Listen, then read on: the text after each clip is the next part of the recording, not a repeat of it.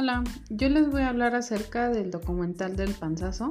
y nos dice que nos presenta una situación de cómo está el sistema educativo en México en la actualidad.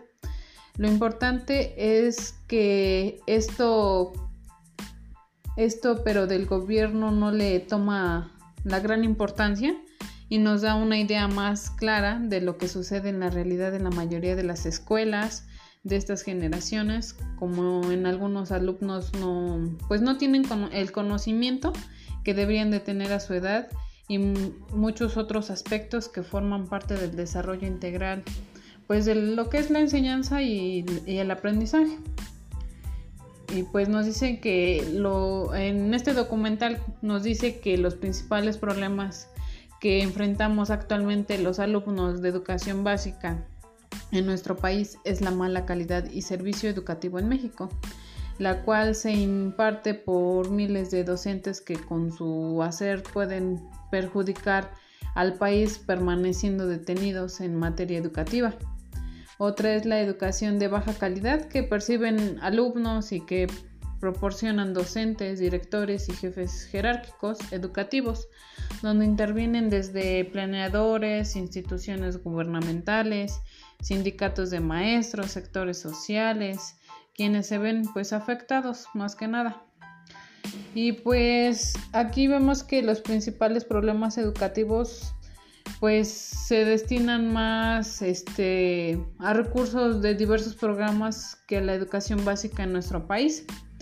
Y pues desde otra perspectiva, los, las principales causas y factores y agentes debido a los cuales los alumnos de educación básica en México no aprenden como debe de ser es porque existen problemas de contexto donde están alojados pues las escuelas de educación básica, la mala organización de las instituciones educativas para el trabajo escolar en un ciclo escolar y las inasistencias de los docentes a sus sesiones cotidianas donde el ausentismo es constante y por esta causa disminuyen los porcentajes del rendimiento este, escolar, este, pues los cuales ocasionan problemas para aprender. También nosotros consideramos que otros sectores son responsables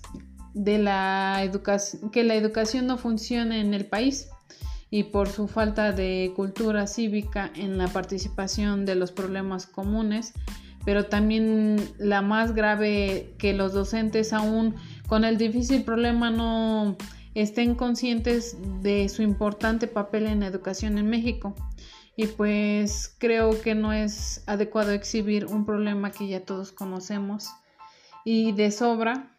que porque todos sabemos cómo está la educación en el país y no pues no hacemos nada por mejorarla. Y pues la gran tarea o papel de la escuela y el docente frente a la problemática de la cual se habla y los posibles cambios que pueden aprender es que la escuela debe ser una institución de calidad que no solo proporciona conocimientos a los niños con frecuencia este, interesados en el porqué de las cosas, sino también debe de ser este, en educar en valores, aunque también debemos de tener claro que la tarea fundamental es de los padres, porque una verdadera educación no solo consiste en enseñar a, pensar, sino también aprender a pensar sobre lo que se piensa. Y pues el papel del maestro es ser un guía, facilitador, un apoyo el cual proporcione este, ambientes de aprendizaje que facilite el descubrimiento por parte de los niños y que este descubrimiento lo puedan expresar en sus propias palabras y pues es decir llevar al niño a tomar la iniciativa en su propio aprendizaje.